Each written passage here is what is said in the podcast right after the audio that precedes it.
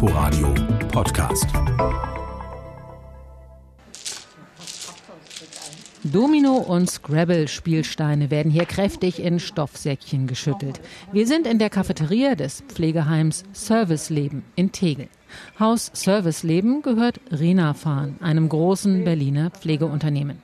Das Heim im Nordwesten Berlins ist modern, hat Platz für rund 130 Bewohner und die Cafeteria ist hier im Moment so ziemlich der belebteste Ort. Spielen und Kaffeeklatsch in Kleinstgruppen, das ist aktuell erlaubt. Heimbewohnerin Monika, von Corona genesen und zweifach geimpft, sitzt denn auch entspannt am Tisch. Ja, also wir trinken Kaffee und essen Kuchen, ich im Moment Tee und wir spielen Scrabble. Und so vertreiben wir uns die nächsten zwei Stunden hier den, den Nachmittag. So weit, so normal könnte man denken. Tatsächlich aber war in den vergangenen 15 Monaten eigentlich nichts mehr normal hier. Heimleiterin Angelika Kirchner steckt die Zeit schwer in den Knochen. Also es war schon nicht nur ein besonderes Jahr, ich muss schon sagen, es war schon ein sehr anstrengendes Jahr. Psychisch, ja, war schon mit ganz schön viel Herausforderungen gespickt und äh, man fühlt sich jetzt natürlich auch irgendwie so, also man, es, ist, es kommt die Zeit jetzt einfach, wo man auch selber mal Luft holen muss, müsste eigentlich. Ne? Seit zweieinhalb Jahren leitet die Mit-50erin das Tegeler Heim. Ein schönes Jahr hatte sie, dann kam die Pandemie. Seitdem versuchen Angelika Kirchner und ihre Schützlinge, den Kopf über Wasser zu halten. Im Rückblick klingt das wie eine Achterbahnfahrt, die erstmal sogar ganz gut anlief. Wir sind durch die erste Welle hervorragend, muss ich sagen, wirklich durchgekommen. Da hatten wir keinen Infizierten. Im Sommer äh, hatten wir ein, zwei Mitarbeiter, die dann positiv getestet waren, als die aus dem Urlaub wiedergekommen sind. Ja, aber dadurch, dass die dann gar nicht in der Einrichtung waren, und äh, selber auch symptomfrei waren, ist das an uns auch noch tatsächlich relativ gut vorbeigegangen. Ein bisschen was ging sogar noch im Sommer. Veranstaltungen auf der Terrasse des Heims zum Beispiel. Die Bewohner konnten von drinnen lauschen. Immerhin. Doch dann wurde es Herbst, die Infektionszahlen stiegen wieder, die Verunsicherung wuchs. Im Dezember fuhr die Corona-Achterbahn mit Haus-Service-Leben in den ganz dunklen Tunnel ein. Naja, das Schlimmste war schon im Dezember letzten Jahres, weil wir da äh, zum ersten Mal hier in der Einrichtung auch damit konfrontiert waren, dass Bewohner, dass Mitarbeiter sich tatsächlich infiziert hatten, dass wir auch Bewohner hatten, die verstorben sind. Ja. Und das macht schon auch was mit uns. Ne? Neun Bewohner und Bewohnerinnen an Corona zu verlieren, das nagt noch an Angelika Kirchner. Ihre Stimme wird ganz leise, wenn sie von den Verstorbenen spricht. Die Heimleiterin versteht ihre Aufgabe so, es den Menschen in ihrer letzten Lebensphase so schön wie möglich zu machen, nicht sie an einem Virus sterben zu sehen. Aber dann wurde ja Licht am Ende des Tunnels in Form der Impfungen. Noch vor Silvester rückte das erste mobile Impfteam ein im Haus Serviceleben. Ergotherapeutin Anne bekommt in der Erinnerung daran heute noch leuchtende Augen. Das war eine Riesenhoffnung mit diesem Impfen. Anne war gleich mit dabei, genau wie viele Kollegen und ein Großteil der Bewohner. Mit Stand Anfang Mai sind inzwischen mehr als 85 Prozent der Bewohner und 75 Prozent der Mitarbeiter zweimal geimpft. Trotzdem bleibt der große Therapieraum für größere Gruppenveranstaltungen weiterhin verschlossen. Also normalerweise würden wir halt hier nebenan im Therapieraum noch ähm, Beschäftigungen fürs Haus stattfinden lassen. Da wir da aber denn sonst alles mischen würden und das Risiko dann einfach zu hoch ist, machen wir das gerade nicht. Ist natürlich aber schwer zu erklären irgendwann, warum das nicht mehr sein kann. Eigentlich heißt es ja, ab einer Impfrate von ungefähr 70, 80 Prozent herrsche die sogenannte Herdenimmunität. Auch ungeimpfte wären demnach geschützt.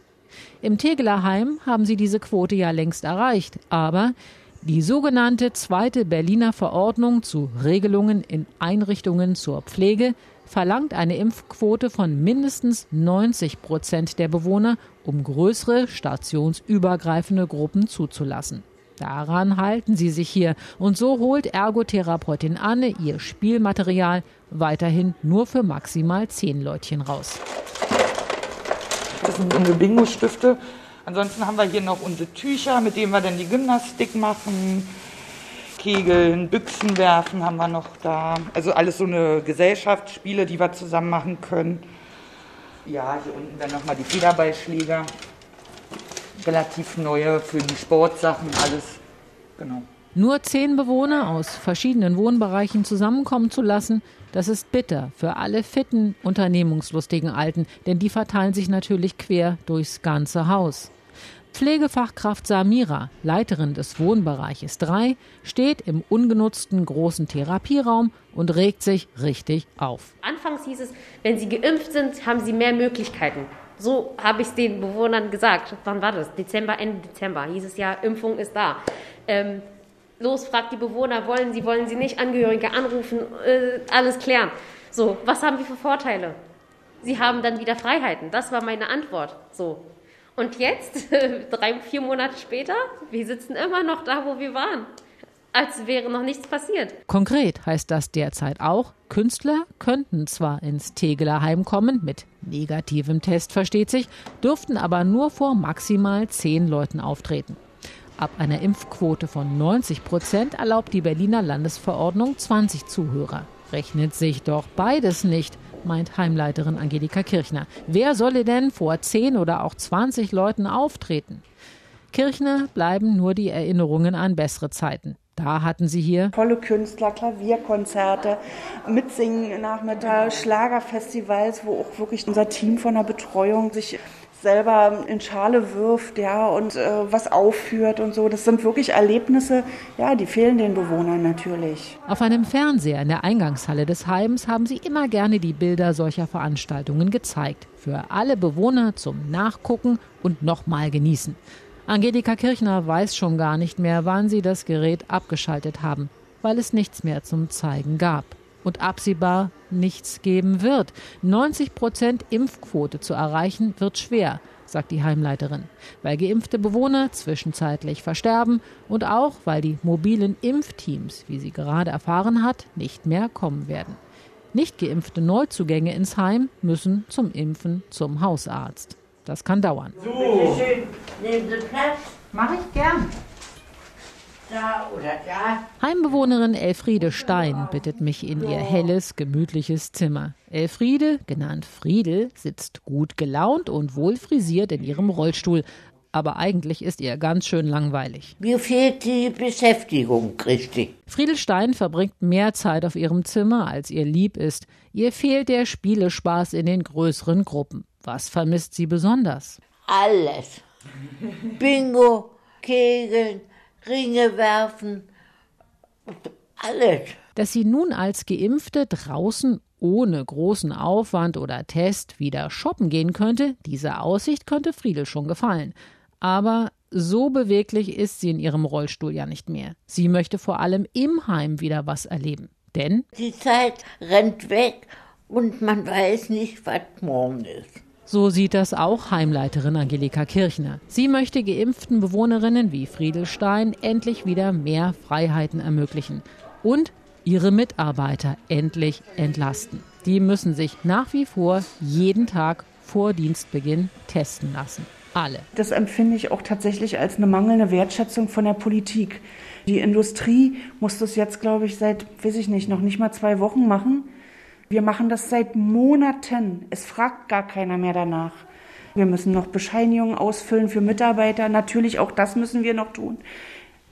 Wir machen 500 Tests hier jede Woche. Irgendwann ist eine Grenze erreicht, muss ich wirklich sagen. Wenn sich dann noch Angehörige beschweren, warum nicht auch sie sich im Heim vor Besuchen testen lassen können, dann muss Angelika Kirchner ganz tief durchatmen. Wenn sie sich und ihrem Heim etwas wünschen könnte, dann wäre das ganz einfach dies, dass das normale Leben wieder Einzug hält. Inforadio Podcast.